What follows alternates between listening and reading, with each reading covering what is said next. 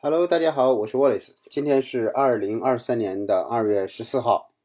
很长时间没有给大家更新节目了。其实最主要的、最主要的一个原因啊，是因为没什么可更新的啊。直到我们国内的疫情呢慢慢的缓解，说实话哈，每天去发放一些疫情的一些政策啊、措施，呃，真的让人情绪很低落。但是呢。现在可以正式的跟大家说，一切的都放开了啊。虽然在疫情期间，二一年啊、二二年，甚至包括二零年啊，一直都是有学生入境的啊，但是一波三折呀，就是这个防控政策呢也不断的去变化，所以呢，我们总是呃很被动的去公布一些信息，那公布完这个信息，过几天呢又变掉了，所以呢，我觉得已经由一个。谈教育的节目变成了一个谈疫情政策的一个节目了，就不愿意更新了啊！我们就坐等这个政策稳定再说。哎，现在来看呢，一切都稳定了。呃，最近咨询量特别大，呃，几乎每天要有三到四个这样的呃，就是案子在受理之中啊，有来自移民公司的，也有来自于家长的个人的这样的申请。所以呢，也就非常有这个心情啊，有这样的一个状态，给大家更新一下马耳他呃学校申请以及目前我们的中国家长反馈的一些问题，在这里统一呢做一个沟通。呃，先请大家去留意一下啊，在二零二一年九月十一号啊，中国驻马耳他大使馆就在微信公众号上正式开通了这个。官方的通道，那么，呃，从此以后，呃，我们就能看到很多中国大使馆发布的中马交流的相关活动，呃，大家可以细看一下啊，回顾一下这些活动，经济、政治、呃，文化、教育，包括在马耳他的中国籍的这个呃公司代表的走访，像上海电力呀，包括地中海中医协会呀。包括文化中心啊，包括在马耳他任教的老师啊等等的，呃，同时呢，还有这个华人华侨群体的关心，呃，最主要的呢，在二月这个二零二二年的二月三号，与新任的这个马耳他国家教育部部长呢，Dr. Grima，就是丁老师曾经采访过的，在一九年采访过的那个原来的副部长，现在变成了马耳他呢教育部的部长。呃，值得大家关注的是，在这个二零二二年啊八月十五号，那么有一篇新闻叫“习近平主席父亲马耳他中学中国角师生”。那么这个中国角在哪儿呢？是在马耳他的圣玛格丽特中学啊，是马耳他的一所公立学校。这个学校呢，它有一个非常喜欢中国文化的这个老师啊，啊叫阿佐帕蒂啊。那么他二零一零年的时候呢。就在自己这个学校里头，他呢，因为自己对中国文化比较感兴趣，他呢就这个设立了一个中国文化的这么一个介绍的这么一个小 corner 啊，这中国角。那么他介绍什么东西呢？茶道、书法、呃中医啊，以及中国文化的讲座，还有这个内容甚至涉及到中国的这个呃这个陶瓷陶瓷器啊、青铜器、造纸术。啊，纺织工艺等传统工艺，甚至呢还有新进的一些技术，包括中国的高铁、机器人、传感技术啊，当代的科技成就啊，这些呢，呃，他是出于一开始是个人的爱好啊，那么得到了中国大使馆和中国文化中心的一个支持，所以呢就办得越来越好。呃，事情的拐点在哪儿呢？拐点是二零二二年，那这个这个中国角实际上你说一零年开始啊，到现在十二年了，一直都。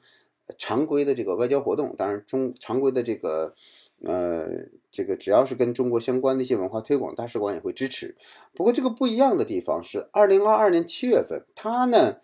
就写了一封信啊，那么由我们的这个外交通道就递到了习近平主主席的一个手里边啊。那递到这个手里边呢，习主席关键是他回回信了啊，对吧？因为像这样的一些，嗯，应该说。发生很多，不见得每一封信呢都能到这个领导人的手里边。那到领导人手里边，也不见得每个都回啊。回来之后呢，就产生了很大的一种反响。我想请大家去看一下它背后的这样的一个一个逻辑啊，就是并不是所有跟这个中国呃有建立外交关系的这样的地方呢，他都能得到这样的一个新闻媒体上、外交通道上的重视。所以呢，我想请大家去关注一下现在我们的一个嗯，中国驻马耳他的这样一个大使是于东海大使。可以说，现在的中马关系应该说有史以来发展到了一个目前最好的一种状态啊，最好的一种状态。无论是马耳他在欧洲呃帮中国去争取很多的这种权益或者支持，还是说呃这种对中国人的友友善程度啊，以及在外交上还有政治上各个方面的这种呃友善的这种交流，这个。有利于什么呢？就是我们最普通的老百姓怎么感受到好好处呢？就是国家从政策上，或者是外交上，从签证领域，它是支持你彼此之间互动的。那某些国家它不支持，所以你中国人去的时候呢，就有很多的，应该说的，呃，这个这个签证上的一些问题，或入境上的一些问题，或者因为对方媒体去创造一些新闻，不利于这个国家的人在这个国家待。那我们去说，中国人现在在马耳他待待很舒服，而且呢，像我们现在的 MPRP 啊或者 MRVP 的这个移民越来越多，很多的中国的孩子陆续来到马耳他去上学，大家感到很安全。马耳他人对中国也很友善，为什么？是因为主流媒体不断的在宣导两国是好的，不断的。如果你想一想，他宣宣导中国威胁会是什么样的？那他天天宣导我们比较友善，我们各个领域中的交流，包括中国对马耳他的帮助。那中国的这个签证的比例，中国人在海外的安全，中国学生在呃学校的安全，都会有更好的保障。所以，什么是大环境？我今天跟大家分享，这就是大环境，就是。呃，说百年不遇之大变局哈，那我现在说中马关系现在是啊，刚过这个五十周年，中马建交五十周年。那么马耳他是一个非常务实的马尔这样一个这个这个人民，马耳他人是非常务实的人民，马耳他国家是一个非常务实的国家。那么他知道跟中国的关系是非常主要的这种关系，那中国也需要在欧盟在申根国去拥有马耳他这样的伙伴。所以，我们到哪儿都去旅游，到哪儿都可以去这个移民。那为什么选择马耳他？就是因为大环境好，对吧？如果我的移民去到了某一个国家，结果呢，经常被偷、被抢，然后被歧视，那我去了之后，我们没有这种安全的大环境下，甚至被仇视的环境之下，那我们肯定是心惊胆战，对吧？所有现在来到马耳他的，对它的安全、对它的自然环境、对它的呃人文生活，有一些是生活上的不适应、饮食上的不适应，但没有说马耳他这个国家有歧视的，没有说这个马耳他人不好的。对，这个就是大环境，大的政治环境稳定了之后，我们作为老百姓，我们作为这个呃，无论是是移民也好，还是。驻扎在马耳他的中国籍的公民，或者是工作人员啊，或者是这个代表啊，政治人员啊，那么都会有很好的这种人身的上的安全。因为我自己，呃，这么多年也去过一些地中海沿岸的其他非洲的一些国家，包括阿尔及利亚，啊，阿尔及利亚也非常好啊。那么，但是这个国家当时接待我们的是那个也是大使馆啊，我知道是崔参赞，开着开着车。呃，因为阿尔及利亚说法语和阿拉伯语，我们开着开着车就啪，这个车就停了，被那个武装那个警察就叫停了。武装警察是带枪的啊。然后呢，他说前面有汽车炸弹，你们就不要去了。同样是地中海啊，一个是海这边，是海那边。马耳他你看不到警察带枪，甚至你都看不到警察管你。为什么大家在这种这种社会制度，包括人们的这种文文化程度，导致完全你生活在两个世界一样。然后我我们在阿尔及利亚时候就挑头，然后崔灿灿已经说这这个太正常了。那在这种地方，那这是脑袋的别的裤腰带上。但是我们在欧洲，在马耳他就不会感觉感觉到有任何的生命威胁。当然，我我自己也去了很多东欧的国家，它这种安全状况也确实很担忧。比如说，你在马耳他很少能看到满墙的那种大的涂鸦，是涂鸦出现都是艺术形式的，你看着很舒服。但是在东欧很多国家，像克罗地亚呀、立陶宛呐，这些涂鸦就是在那种很正式的那种大街上，然后就有，就感觉好像是一个主街变成后街一样。因为涂鸦是一种亚文化，你可以在后街的某一个不显眼的地方做一幅画，但是呢，当你看到所有的那种骷髅头啊出现在主街上，然后没人清理的时候，你就感觉这里是没有行政管理的。所以在马耳他你是看不到这些东西的。那二零二三年二月十四号，今天我做这个节目，我第一个先去从马耳他中马之间的关系大环境去出发，然后我们还要强调。去说现在是最好的一个是中马关系，我认为是最好的一个时期，啊，就是从上到下啊，从官方到民间那种交流特别多啊，特别频繁，所以我真的希望说大家能够因为马耳他的教育而受益，因为马耳他的环境而受益，出国了之后真正能去到一个自己认为想嗯非常想要的那么一个地方，自由啊，包括这个。呃呃，自然完美的这种非常理想的自然地中海的这个自然环境啊，等等的。当然，马耳他也不是适用于所有的人啊。比如有些人就认为国外全都是那种高楼大厦，马耳他就没有，马耳他像个博物馆一样。所以呢，还是那句话，就是我们可能在国内的时候认为国外是啊一种很发达、很先进的，但是大部分这种印象是停留在北美啊。比如说，呃，新兴的这种国家，像加拿大、美国这种国家，那么你来到欧洲啊，他们很讲修旧如旧，就这个东西二战时间损毁损毁了，那我修完了之后，我不是把它建一个新建筑，而是我恢复成二战之前的样子。比如说波兰，比如说德国，啊，柏林整个都炸炸掉了，你现在看到的跟就就像拿照片重新再恢复的一样，修旧如旧，包括罗马。所以真正能喜欢欧洲文化的这些家庭或者是呃家长。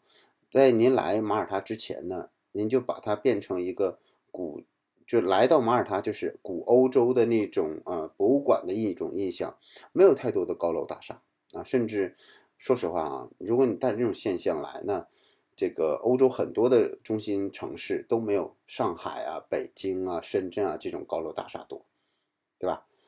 你经常出国的，你应该有感受，对，欧洲完全跟北美是完全不一样的啊，甚至跟澳大利亚也不一样。它的那种，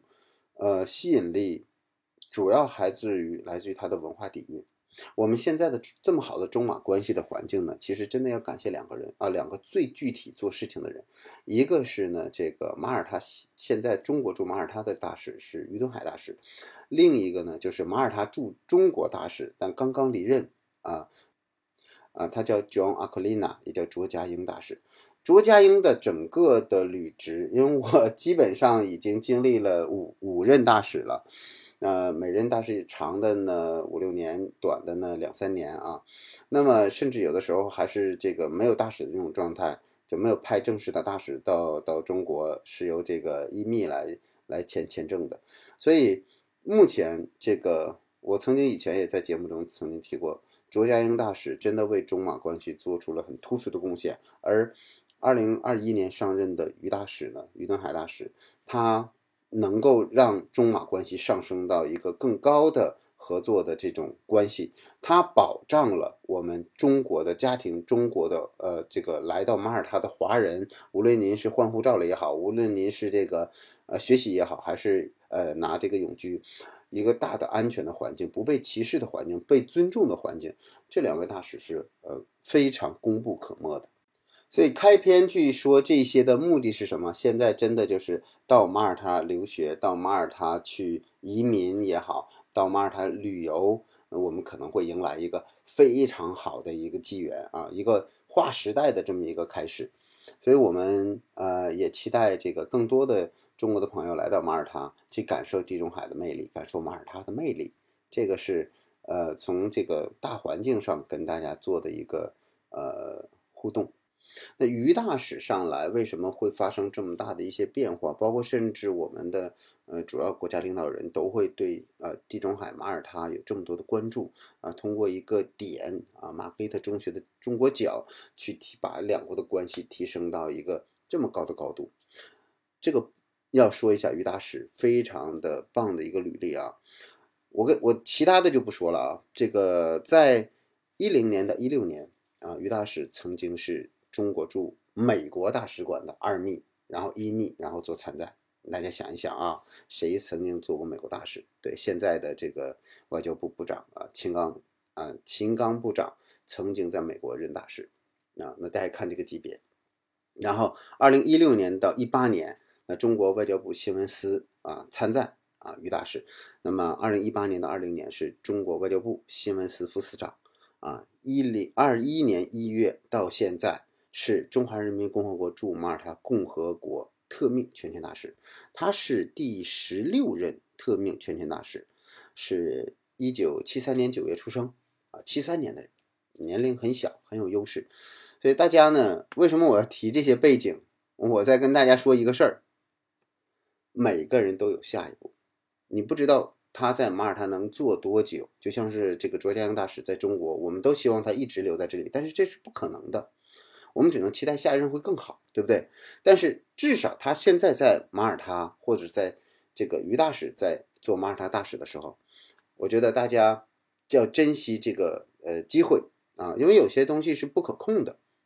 就是可能下一任会会更好，但是你不知道。但是我现在我们知道，就于大使所做的这些事情，确实对于促进中马两国的各方面全方位的这种接触，甚至得到了我们国家高层对马耳他这这个中马关系的重视。所以现在来讲，我可以说是我们中马关系对我们中国的学生和中国家长最有利的时候，